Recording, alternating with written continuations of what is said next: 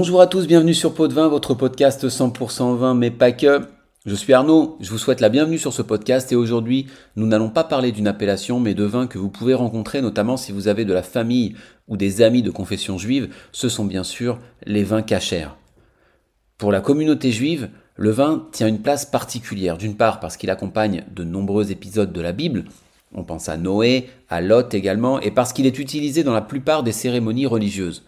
On le retrouve lors du Shabbat, le vendredi soir et le samedi matin, pour le Kiddush, c'est-à-dire la bénédiction du Shabbat.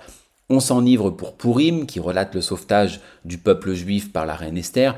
Et pour Pessar, la Pâque juive, les juifs doivent boire quatre verres de vin au fur et à mesure de la récitation de la Haggadah. Bref, les exemples sont nombreux. Ainsi, pour les personnes de confession juive, le vin a longtemps été associé au culte et il n'était pas nécessaire d'utiliser un vin qualitatif, la seule condition, étant qu'il soit cachère. Toutefois, les choses ont changé.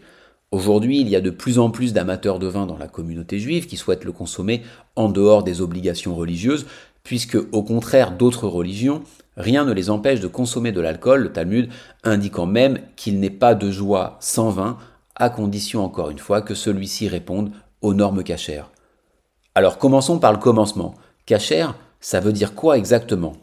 Le cache-route est l'un des principaux fondements de la religion juive puisqu'il s'agit du code alimentaire regroupant l'ensemble des critères qui définissent un aliment autorisé ou non à la consommation par les juifs pratiquants et l'ensemble des règles permettant de préparer ces aliments. Et ces aliments en question, ils sont dits cachères, c'est-à-dire aptes ou convenables à la consommation et le vin ou l'alcool en général ne déroge pas à la règle. Alors, qu'est-ce qui distingue un vin normal, entre guillemets, d'un vin cachère? Eh bien, ce sont ses règles de fabrication. Tout d'abord, signalons qu'avant que le raisin n'entre dans le chai, tout se passe de manière identique à l'élaboration d'un vin non cachère, le raisin en tant que fruit étant considéré comme aliment cachère par définition. N'importe qui peut le cultiver ou le ramasser, quelle que soit sa religion ou ses croyances. Tout commence donc dans le chai, sur la table de tri. À partir de cette première étape de la vinification du vin, seuls des juifs pratiquants travaillant au domaine ou des personnes assermentées par les autorités religieuses juives, qu'on appelle des chômères, qui sont des délégués rabbiniques, sont habilités à le toucher et à le manipuler, et ce, jusqu'à la mise en bouteille. Tout ça bien évidemment sous le contrôle du maître du chai. De plus, le matériel utilisé au cours de l'élaboration du vin doit être nettoyé de manière particulière de façon à ce que ne subsiste aucune impureté. Les cuves inox sont passées au karcher et les cuves en ciment et les fûts de chêne doivent être remplis d'eau froide trois fois en 24 heures. L'hygiène est donc très stricte, ce qui en soi est plutôt une bonne chose.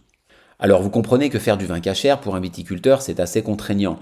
Il doit surtout accepter de laisser son bébé à un salarié ou à une personne étrangère au domaine et qui va faire les manipulations à sa place. D'autant que ce n'est pas tout.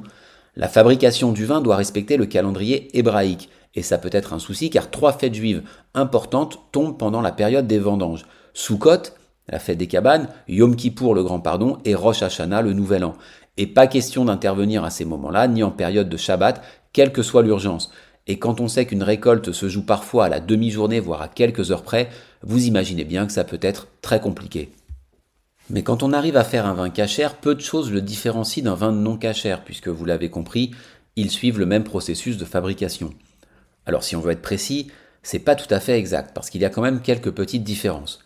Les levures exogènes, les agents de filtration, doivent être certifiés cachères. Bien sûr, les produits d'origine animale comme la caséine ou la gélatine qu'on utilise pour le collage, cette opération qui consiste à récupérer toutes les petites impuretés et à clarifier le vin, sont interdits. Les agents de conservation également. Et notez que c'est intéressant parce que cela signifie que ces vins peuvent s'adresser également à des consommateurs végétariens ou végétaliens non juifs. Une petite nuance quand même avec le blanc d'œuf autorisé dans le vin cachère, mais pas chez les véganes. Une autre différence peut résider dans la composition d'un vin issu d'un assemblage. Je pense au Bordeaux par exemple, parce que dans des vins non cachers, il peut être possible de trouver un cépage en quantité marginale, par exemple le petit verre d'eau.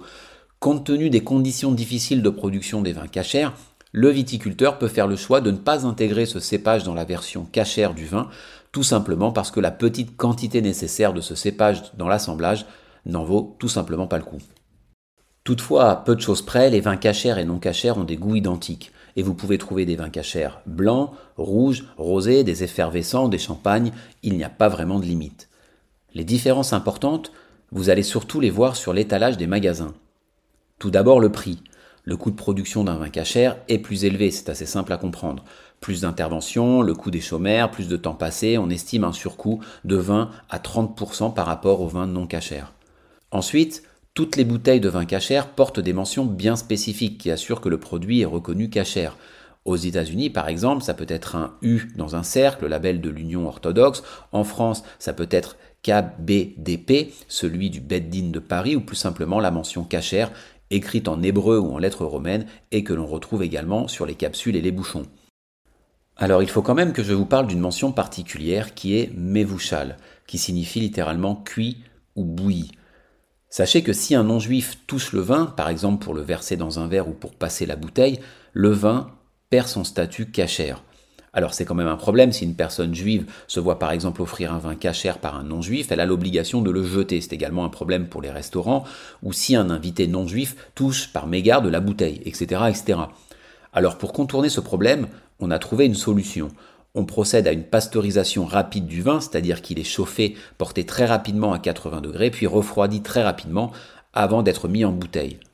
D'un point de vue onologique, les vins pasteurisés gardent leurs caractéristiques et leur arôme à court terme. L'opération de chauffe ne se sent absolument pas, mais perdent en potentiel de garde puisque ce processus tue des micro-organismes qui favorisent notamment le vieillissement du vin. Alors pourquoi on fait ça?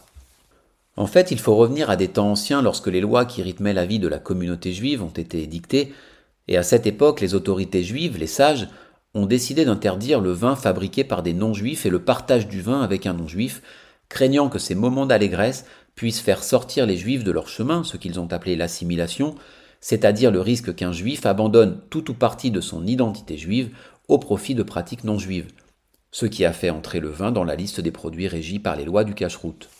Mais ils ne l'ont fait que pour le vin traditionnel, pas du vin qui serait cuit, qui n'existait pas à l'époque. Et donc on a considéré que le vin cuit perdait ses propriétés suite à la cuisson et donc son statut de vin, et que de fait, si le vin n'était plus du vin, il sortait du cadre de l'interdiction et il pouvait être partagé et manipulé par un non-juif.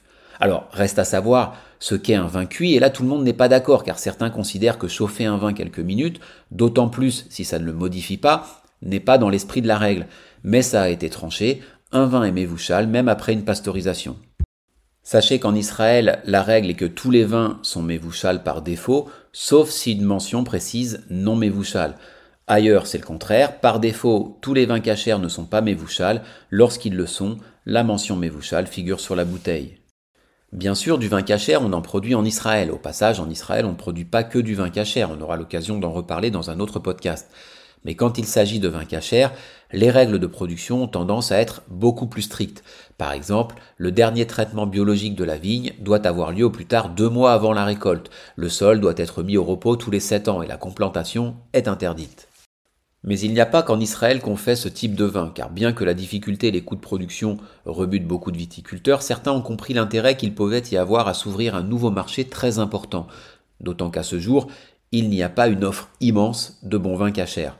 Alors vous en trouvez en Allemagne, en Italie, en Afrique du Sud, aux États-Unis, etc. Et bien sûr en France, et ce quasiment dans tous les vignobles du pays, que ce soit des vins modestes ou produits par de très grands domaines.